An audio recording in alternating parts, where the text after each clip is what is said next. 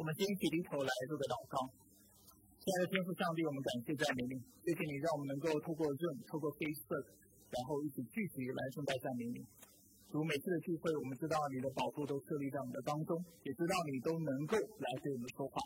这主，我们来到你面前，我们恭敬的将我们自己、将全教会、将我们每一个人，也将我们自己的孩子，主都仰望在你的宝座前。主愿你透过你自己的话语。透过精彩的圣道，主你对我们的心来说话，让我们能够更认识你，而且让我们的生命犹如刚才前传道所祷告的，更多的来反映你的荣美。主使我们的信仰，使我们的敬虔不是只是外露在外表上的，或者只是在概念上的，但是是从心里发出全人全心的。这是我们来到你面前，愿你保守我们今天的聚会，看顾带领。从头到末了都有你的祝福，我们感谢你。以上祷告是奉靠耶稣基督的圣名求。好的。啊，我相信啊，如果你是基督徒有一段时间的话，你会听过“爱的真谛”这个概念。诶，不是爱的真谛，我要讲的是爱的语言，爱的语言这个概念。啊，爱的语言呢，总共有五种。那它是由一个叫做 Gary Chapman 博士啊，他所写的一本书里面。啊，所分成的五种的类别。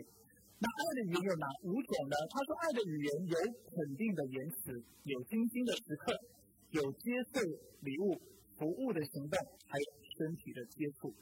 那他为什么要把爱的语言分成这五种呢？原因是这个样子，就是因为人跟人相处的时候，其实我们每一个人表达自己爱的方式，还有接受爱的方式是不一样的。对有的人来说，他理解爱的方式是透过肯定的语言，当别人肯定他的时候，当别人说一些话是赞美他的时候，他就会觉得自己特别被爱。一个人他的爱的语言是精心的时刻，他不需要他的配偶，他也不需要另外一方多说什么，他只需要对方陪伴他，花时间给他，他就觉得非常的被爱。所以在辅导当中，不论是婚姻辅导、亲子辅导或任何关系的辅导，我们常常强调这样的概念。就是如果今天你想要让对方、让另外一个人知道你爱他的话，其中一个很重要的事情就是你需要先知道对方的爱的语言是什么。如果对方的爱的语言是肯定的话语，那你就要透过这样的一个方式，让对方知道你是爱他的。那知道对方的爱的语言还有另外一个优势，就在于当对方是用，就是不是你的爱的语言，但是是他的爱的语言来表达他的爱的时候，你也能够理解。换句话说，如果对方是啊，比如说他是讲肯定的话，他的爱的语言是说那造就的话语，而你自己的爱的语言，不，我就讲我自己好了，我自己的爱的语言是啊，那服务的行动，那可能当对方就是是的会跟我表达善意，然后要啊表达他对我的爱的时候，他可能会多说肯定的话。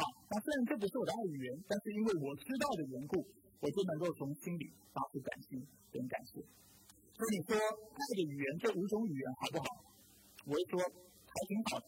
在辅导当中，这是一个非常容易使用而且非常好用的一个工具。但是还有一点是我要补充的，就是纵使这五种爱的语言是好的，但它却是不完美的，它是不完全的，它只是工具，但是它不能够替代上帝的话语。我为什么会这么说呢？因为在辅导的啊处境当中，在这样的一个。啊，情况之下，有些时候我会遇到一件啊，会有这样的观察，就是看到双方其实他们是明白彼此的爱的语言的，但是有些时候他们会有抱怨，他说你明明就知道我的爱的语言是可能是是 A，比如说是肯定的言语，那为什么你一定要透过一直透过 B，就是送我礼物来表达你的爱呢？那也有可能是当对方试着用他理解的爱的语言，就是开始说肯定的话的时候，我也听过有的配偶。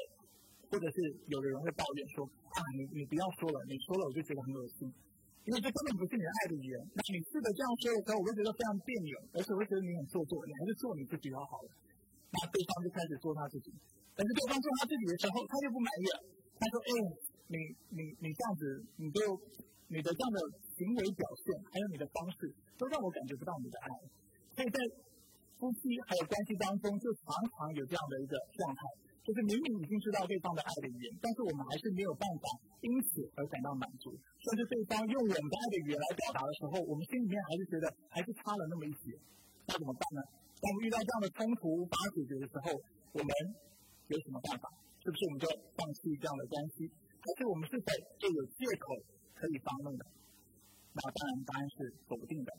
当我们遇到这样的状况的时候，这更是清楚的让我们观察到一件事情，就是两个人要相处，不论是亲情，不论是友情，不论是爱情，人跟人之间的关系要走得长远，它所依靠的不只是爱的语言这个工具。这种爱的语言，犹如我刚才所说的。是否对我们的关系是有帮助的？我认为是有的，对不对？它可以使两个人越来越认识彼此，使两个人的关系越来越靠近。但是它不是上帝的话语，它不是完美的。人跟人之间的相处，怎么样才能够真正的延续下去呢？我们最终还是需要回到圣经，就是回到爱的真谛。这就是为什么我们这段时间要再回到圣经。啊，回到哥林多前书的十三章第四节到第七节，再次的来学习什么叫做真正的符合圣经的爱语。讲的不再是 c a p m a n 这是我刚才讲到的巧门博士所说的那五种，但却是圣经它是指话语所教导我们的。那今天呢，我们要看的爱的语言是恒久忍耐，是恒久忍耐。不过在这之前，我想要再一次的提醒大家一件事情，就是在哥林多前书十三章四到七节，他在做为爱做描述的时候，其实在原文当中他用的不是形容词，但是他用的就是动词。那用动词的意思是什么呢？就是让我们看到爱不是只是概念上的，更不只是感觉，但是在爱是一定要有行动的。甚至我们说爱是一种生活方式。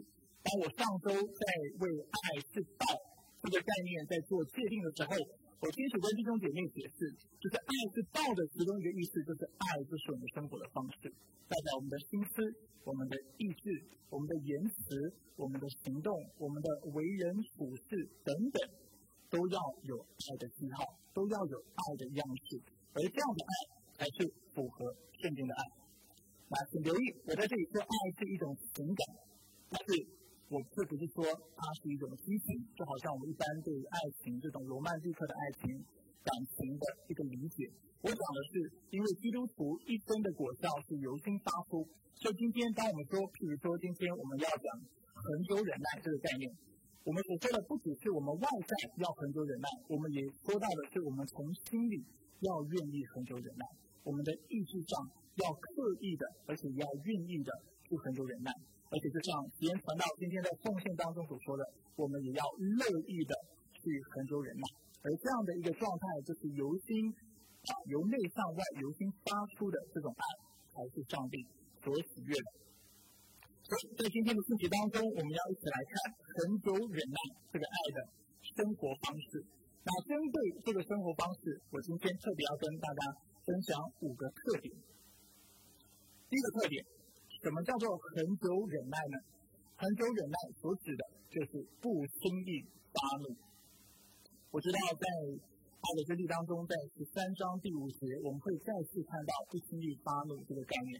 但是容许我在这里啊，先做个补充说明啊。十三章五节所说的不轻易发怒，其实那个翻译我认为不是最准确的，反而不轻易发怒是更适合用在今天的经文的，就是十三章第四节的第一段话。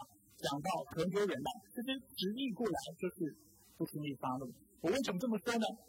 因为恒久忍耐在原文当中是 macrosumia，就是它的希腊文字，这是一个动词。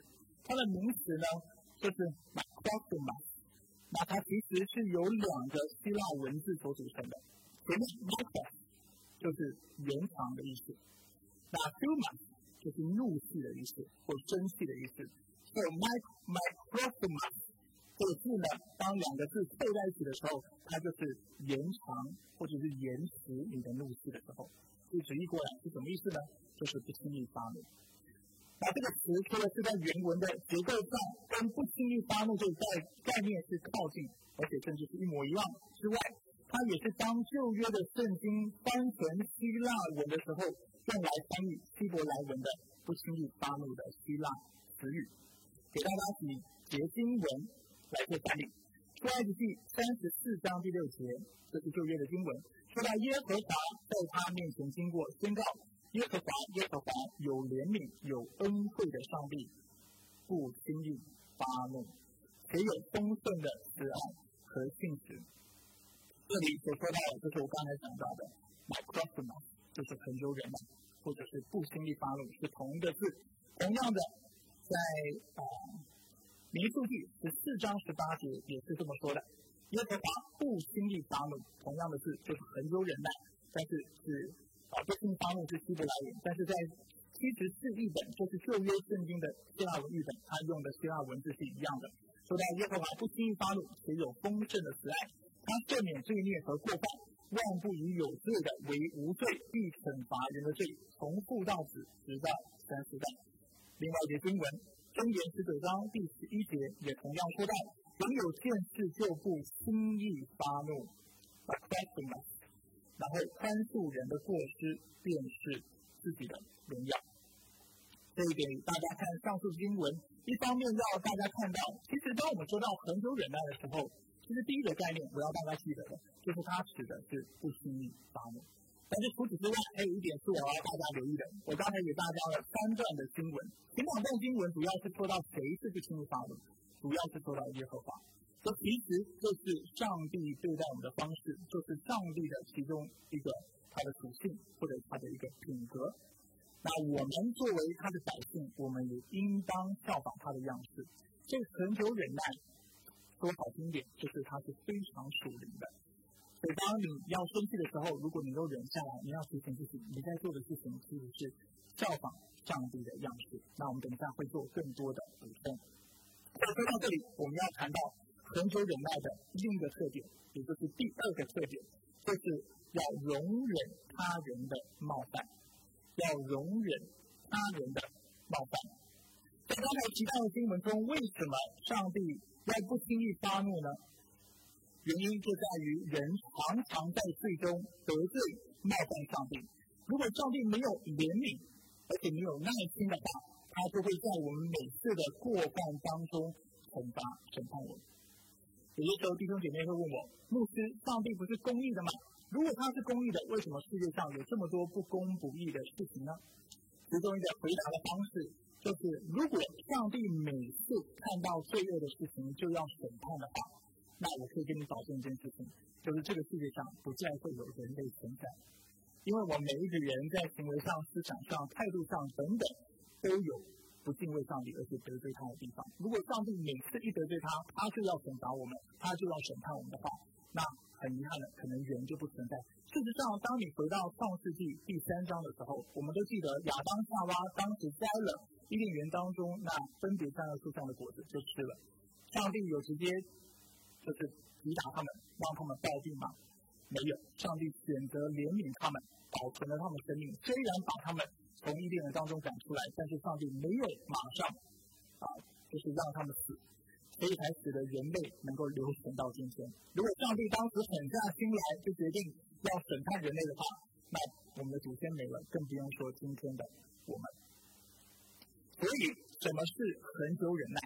恒久忍耐的意思就是说，在我们面对别人的冒犯，在我们去面对别人的破绽的时候。其实我们是有权利愤怒的，但是我们却因为爱的缘故，却选择不去这么做。刚才已经说到了，如果全然公义正直的上帝在面对人的过犯的时候都能够忍耐，不轻易发怒，那更何况是我们呢？我们又应当如何看待那些冒犯我们的人？我们是急忙着要跟他们去归偿啊他们的过犯，还是我们应当效仿上帝的样式？马上呢？那当然，我觉得圣经在这方面所给的解答是非常清楚的。马太福音，耶稣在马太福音六章十四节到十五节就教导我们：你们若饶恕人的过犯，你们的天父也必饶恕你们；你们若不饶恕人，你们的天父也必不饶恕你们的过犯。所以在这里，耶稣提醒我们什么？他让我们知道，今天我们不能再得到上帝的饶恕、上帝的怜悯之后，自己却选择硬下心来。不去宽容别人，不去容忍别人，这样子是不讨上帝喜悦的。所以刚才已经说了，恒久忍耐的意思就是，是的，对方可能冒犯了我们，他做了不公义的事情，他得罪了我们，他攻击了我们，但是我们因为主耶稣基督的缘故，我们选择去容忍，选择去不计算他的恶，去啊不去跟他计较。那在这里呢，还有一点是我希望大家留意的，就是我在这个大点说到的是容忍他人的冒犯，在这里我用的动词是容忍，但这不是忍受。容忍跟忍受两者之间的差异是什么？啊，根据一个国语词典，它是这么界定的。他说什么叫做容忍？容忍指的是宽容忍耐而不予计较，宽容忍耐而不予计较。那什么叫做忍受呢？忍受是心里不满，却因环境的限制或压迫而接受现状。换句话说，宽容或者是我们刚才讲的容忍，所指的是不止在行动上面我们忍下来了，但是就是在心里，就是在态度上，我们也是啊忍耐宽容的地方。那这也就是我们今天一开始在信息当中，我跟大家提到的，这也是上帝对我们的心意。他不要我们只是在外表上面有爱的行动，有宽容的行动，但是在内心是没有办法放下来。所以求主帮助我们。当然我知道这是非常困难的事情，所以我们要做的是宽容，是容忍，而不只是忍受。那既然恒久忍耐所说到的是容忍，而不只是忍受，就代表恒久忍耐的另一个特征就在于不寻求报复。这是我。第三个要跟大家分享的，恒久忍耐的意思是什么？就是不寻求报复。美国十八世纪最伟大的新教徒和神学家约拿丹·爱德华斯 （Jonathan Edwards） 在说到爱是恒久忍耐的时候，他是这么说明的：他说，恒久忍耐意味着我们在承受冒犯的时候，不应该意图寻找报复的方式，在心里也不行。我再为大家念念一次。啊，这段引言，很久忍耐意味着我们在承受冒犯的时候，不应该意图寻找报复的方式，就是在心里也不行。那约拿丹·爱德华兹是一位什么样的人呢？他其实是一个非常聪明的人，而且是极顶聪明的人。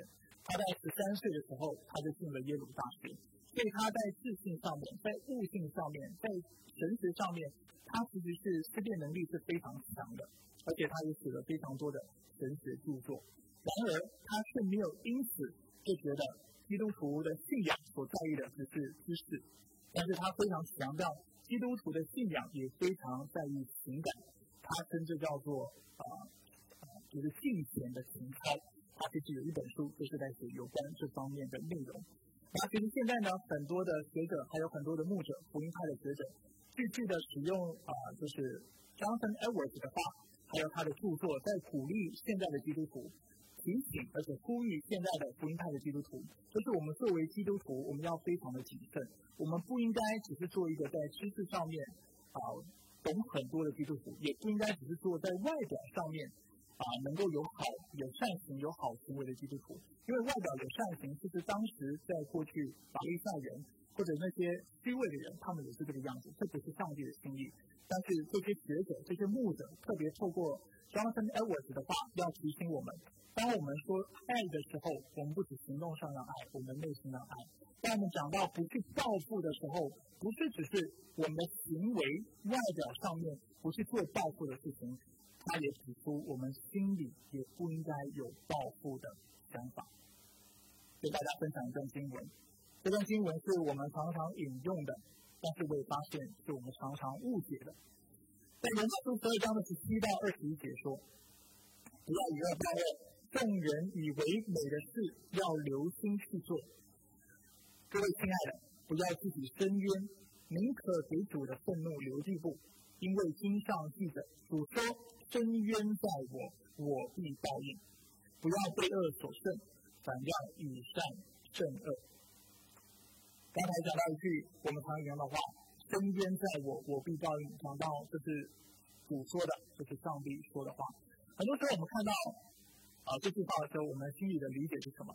啊，很多时候我们的理解是：主啊，深渊在你，所以我已经交给你了。接下来我要看你怎么去审判这个我这个伤害我的人。就搞搞到最后呢，虽然我们外表上面是把它交给主了，啊，我们其实可能也有这样的想法，但是其实我们心里面并没有完全的把这个冒犯我们的人交给上帝，因为我们还是非常的期待上帝能够按照我们的标准，按照我们的期待，我们的期待去审判那个人。但是这却不是这段经文他要告诉我们的。他是在告诉我们，为什么我们要把这一切交给主？因为所有的万物都是上帝所创造的，唯有唯一有这样的权柄能够要求人顺服的，也就是上帝他自己，并且他的权柄可以审判全世界的人。所以当今天我们说深渊在上帝的时候，我们的意思是说，因为上帝只有你有审判的权利，所以因此我把这个权利完全的交托给你。我不止把这个外在，就是审判的工作。审判的行动全部交托给你，我也把我的内心想要审判的想法，也是全然的献上给你。这主今天交给你，你要怎么做，就求你按着你的智慧，按着你的公义，按着你的正洁，按着你的良善，你就去这么办。所以我们交给神的意思，不是说神啊，我还是期盼你能够按照我的方式来做审判的工作，不是的，而是说主，我愿意全然的顺服，全然的降服。我不仅在外在，在行动上，我不去做报复的工作，但是就是在内心，我也愿意相信，因为你是爱我的缘故，所以你必会成全那关乎我的事。当然，也相信你会成全那关乎对方的事情。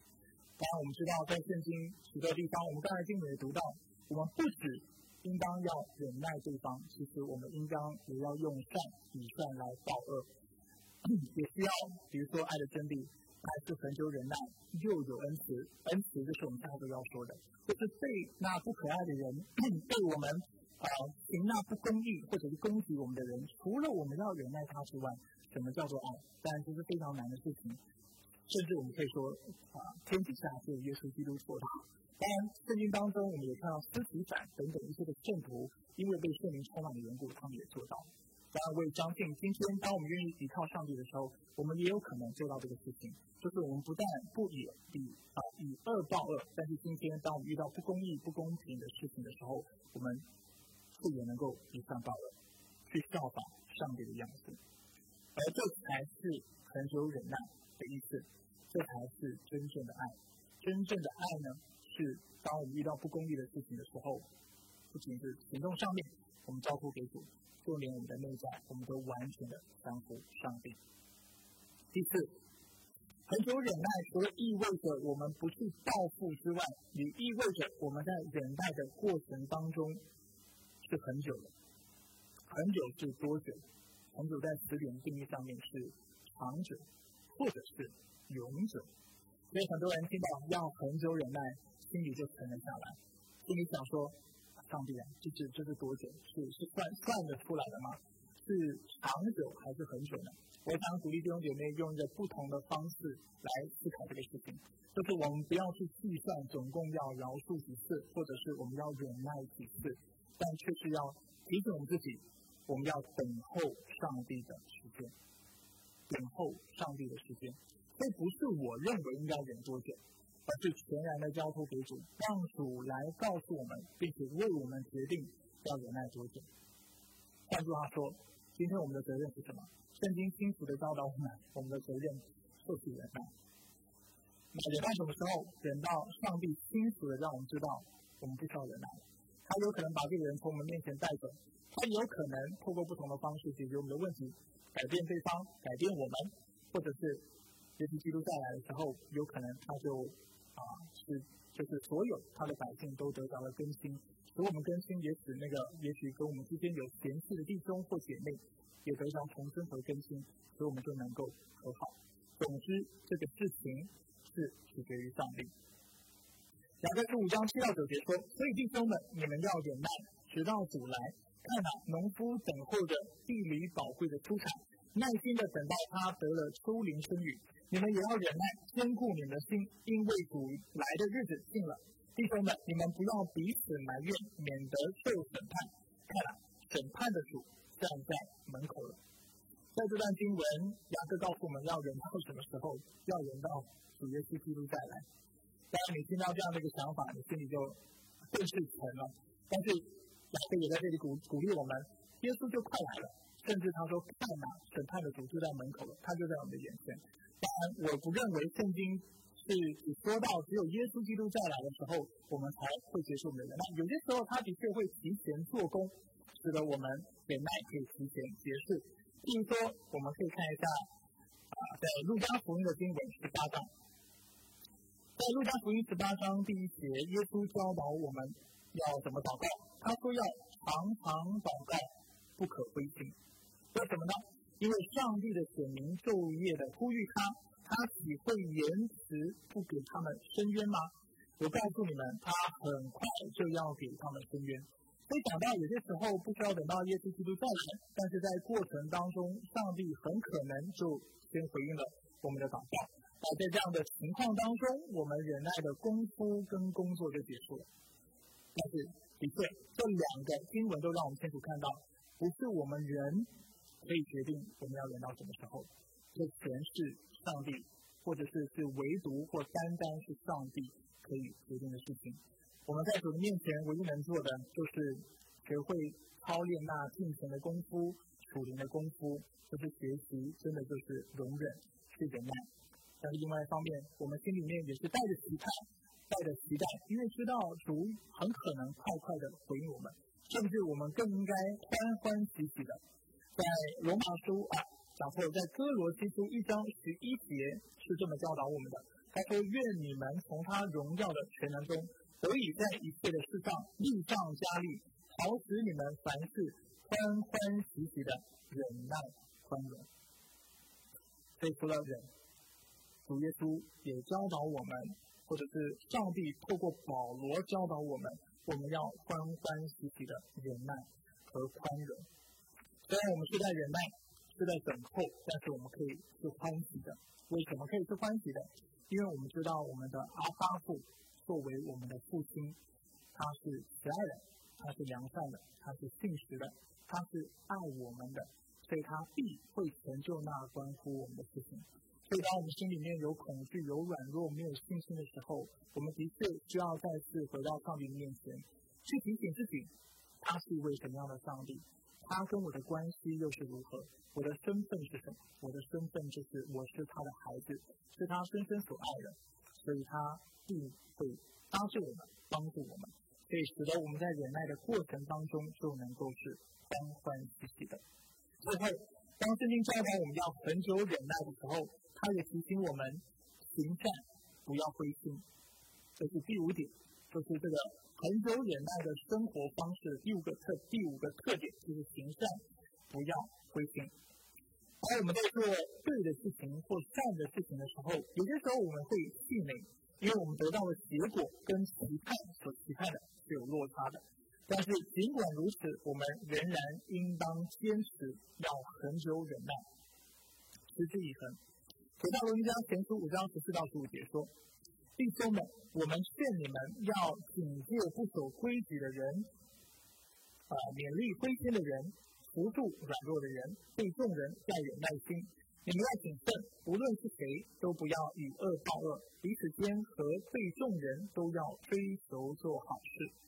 所以在这里，我们清楚的看到，就是在做好事、做善事，也是需要有耐心的。”这道我要提一下，这几经文讲到的三件好事。第一是说到警戒不守规矩的人，所以有件事情是我们要再次被提醒的。虽然我说作为基督徒我们要容忍，但是我所说的却不是放纵。今天如果对方是有过犯的，圣经很清楚的教导我们，我们要因为爱对方的缘故，我们要跟他说诚实话。我们甚至要清楚的指出他冒犯我们的地方。所以当我说要包容、要宽容，我不是说大家就是啊当晋升的羔羊，对不对？然后就任人宰割，不是这个样子的。我们仍然是需要啊是在真理的框架之下，在真理当中去施行或者是去行使我们的爱，这是非常重要的。甚至我们可以这么说：当我们真的爱一个人的时候，我们就必会提醒他。我们就必会被他行为偏颇、思想偏颇的地方告诉他真理，这就是一种爱的表现。如果我们在座是啊有人是为人父母的，你自己是做父母的，你会很清楚知道这个事情，就是因为你爱你孩子的缘故，所以当他做错事情的时候，你会清楚的来提醒他，你会来教导他、嘱咐他。但是的确，在警戒人的事上，我们是会灰心的，因为别人不一定听，甚至他们会控告我们、拒绝我们、排挤我们。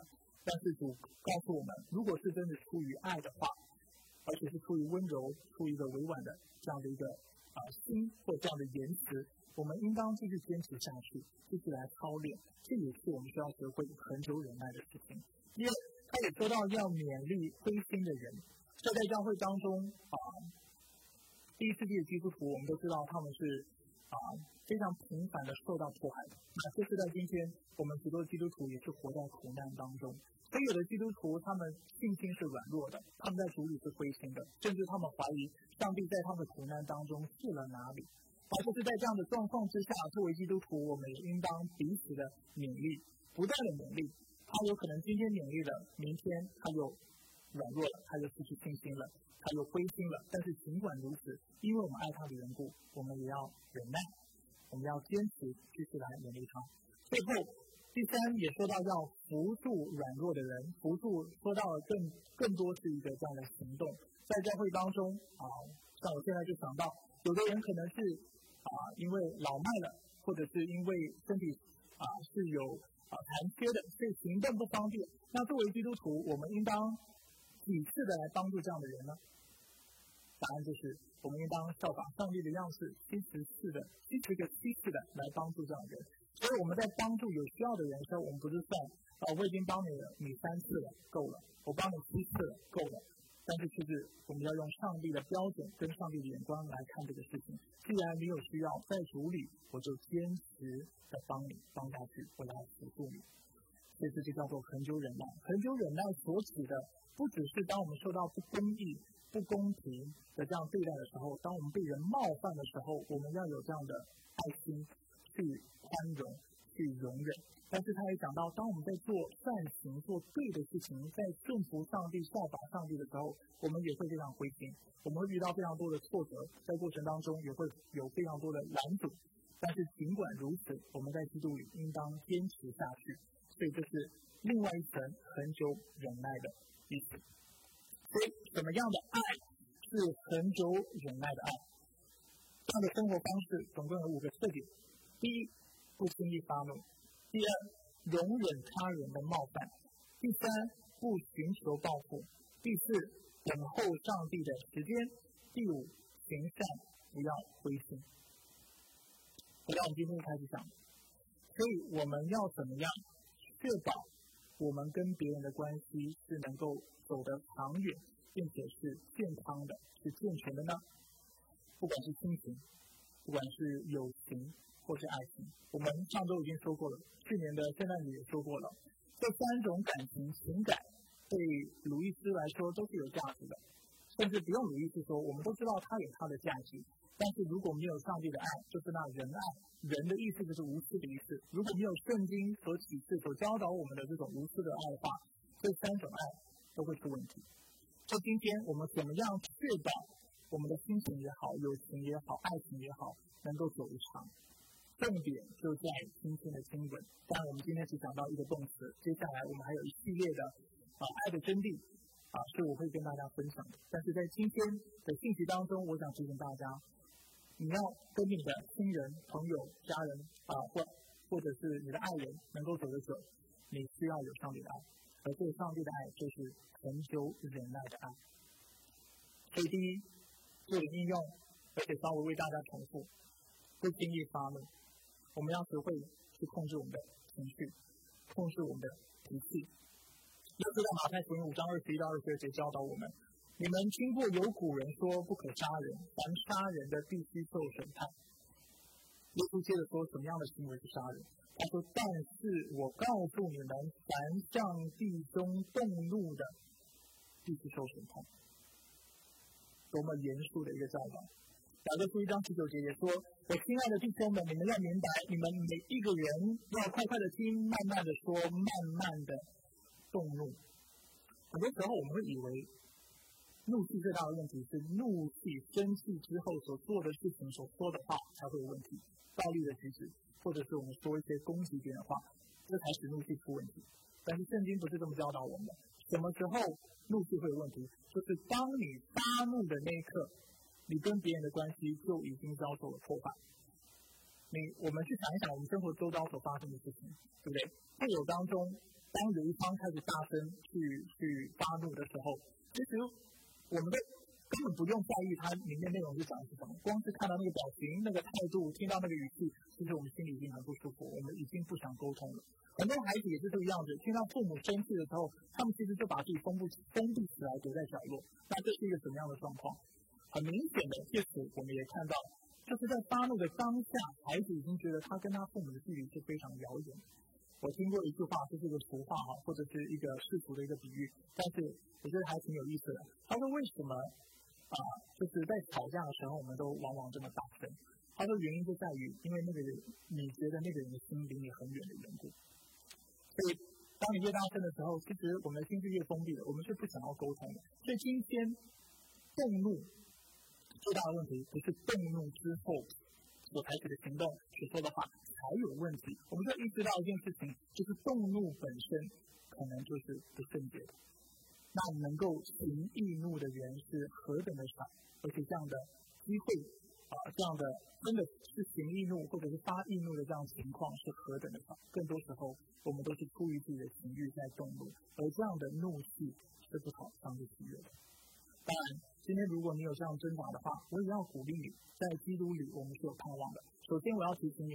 你需要的，啊，这句话可能有点争议性哈，但是你需要的可能不是，啊，就是学会管理情绪的课程。你需要的是什么？你需要的是回到上帝的面前，回到他的话语面前，去认识他的福音。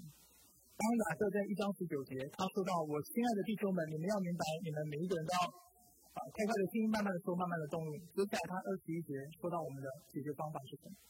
二十一节他说：“所以你们要存温柔的心，领受所栽种的道，就是能救你们灵魂的道。”那我想这是非常重要的提醒。今天我们是在灵里出问题，不只是在情绪出问题。我再说一次，当我们有怒气的问题的时候，圣经告诉我们这个问题的本身核心，可能不是我们以为心理上的、心理学上的。但这是邻里的，邻里的问题要怎么克服？是要透过上帝的话，要透过福音，透过圣灵的帮助。那当我讲到福音，你不知道福音如何能够帮助你入世的话，这就是一个啊非常清楚的一个啊信号，让我们知道，所以我们更需要花时间来认识这个福音。因为我相信，当我们愿意回到上帝的话语面前的时候，我们能够得到帮助。这是圣经为我们提供的方法。第二，我们要操练容忍他人的冒犯，并且不寻求报复。今天我已经说了，今天当有人得罪我们，啊，不义的、不公义的对待我们的时候，我们要学会容忍。而这个容忍不只是外在的容忍，当我们说到不报复的时候，这指的也不只是在行为上面的不报复，但是就是从心里愿意放下这件事情，完全的交托给主，因为知道他是那位为我们伸冤的。伸冤的意思。再次重复，不是指好，上帝我交给你了，再我要看你怎么处理这个事情。很多时候我们是用这样的方式在交托我们的苦难，或者是交托我们的冤枉。但是上帝告诉我们不啊，不是这个样子。圣经教导我们不是这个样子的。我们除了在行为上面要完全交付给主之外，我们心里面也要放下这个担子，因为只有在这样的情况之下，我们才能够经历上帝的爱和真理。所带来的自由和释放，所以上帝最终的旨意是什么？是为了我们好。我们只是不做报复的行为，心里放不下的时候，其实我们是活在罪、活在恐惧、活在怒气的辖制之下。所以上帝在帮助我们，所以他提醒我们，除了要操练容忍他人的冒犯之外，我们也不应该寻求报复，不论是外在或者是内在。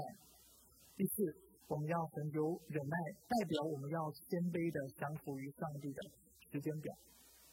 上帝做工有他的时间，啊，跟我们时间时间表完完啊完，就是往往是不一样的。而且犹如我刚才所说的，人的本性或者是人的一个特性是什么？人就喜欢算，我给你三次的机会，或给你七次，或者是十次，怎么样等等。那你过了这样的一个次数，我就我就不会再原谅你。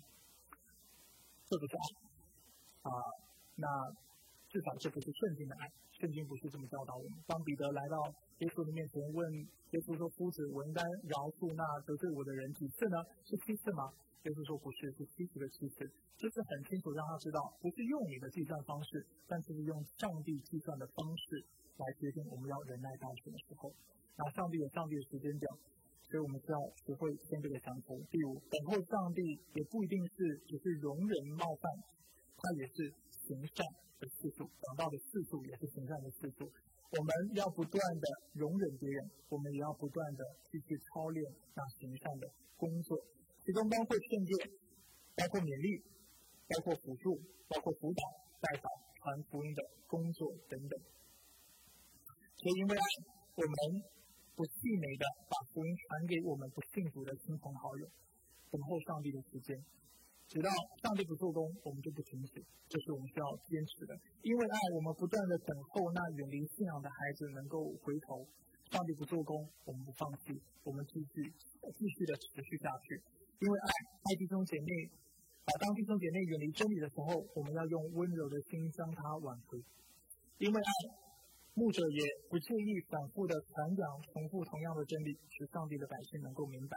因为爱，我们用心细心的去照顾在教会当中有需要的肢体。我们要多常做的工作，直到主告诉我们要做。那往往就是直到出来之前都不会发生的事情。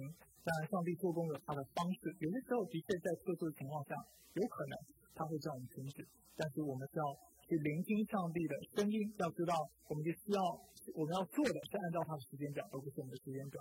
因为啊，就是在被人伤害的时候，我们仍然坚持以善报恶，期盼对方能够因为我们的爱心和善行，能够真实的认识上帝的慈爱和美善。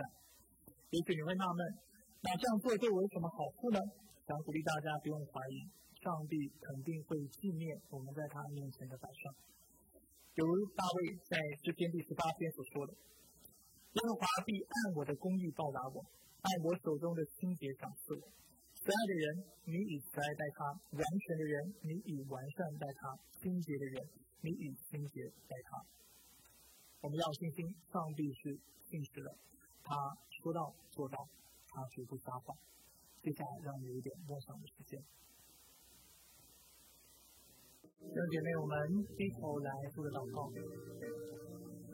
亲爱的天父上帝，我们来到你的面前，感谢你今天透过你的话语来提醒我们，这个爱的生活方式是一个怎么样的生活方式。当我们愿意从心里去爱人的时候，主我们会是很久忍耐的，我们会是啊不轻易发怒的。主，我们是能够容忍别人的，而且主，我们不会去寻求报复的方法。主，我们也会等候你的时间表，啊，在你的主权之下，主，我们来等候你。主，我们最后也说到，我们要行善，不要灰心。就是，我们来到你面前，主，我们愿意坦诚，主，这爱的功夫是非常难的功夫。还是我自己也愿意来到您面前来坦诚。主，虽然我作为传道者。今天我是将你的话语传讲出来，但是我知道，连我也是在啊，这对我来说也是非常大的挑战。我也需要上对你更多的爱，使我能够按照你所启示的方式，按照你的真理出来爱弟兄姐妹。所以主，我将焦点基督教会每个弟兄姐妹都交付仰望在你的手中，使我们清楚的知道，主凡啊接待你们的人，就是那相信耶稣基督的人，在你里面都是。重生得救的人，所以主今天你的圣灵在我们的里面，能够成为我们的帮助。主靠着我们的肉身，靠着我们的意志，靠着我们的情感，靠着我们的力量，主我们是不可能去爱人的。若非你自己来更新我们，赐给我们力量，使我们有清洁的心，主不然我们就无法去爱人。所以，亲爱的天父上帝，我们来到你面前，求你就在今早你来帮助我们，让我们去放下。那那该放下的，是饶恕，那我们应当饶恕的。如在我们的生命当中啊，需要翻篇的，我们也让它就翻过去吧。让我们能够专注的啊，在你的话语当中，在你的爱当中，使我们所行的、所说的、所做的、所想的，主都能够同你的喜悦。主，我们知道这种困难，但是我们愿意。耶稣，我们知道，当我们顺服你的旨意的时候，我们必经历那在真理当中的喜悦。求你帮助我们分散的脚步，祝福我们等下圣餐礼的时间。我们感谢赞美你。以上祷告是奉靠主耶稣基督圣名求，阿门。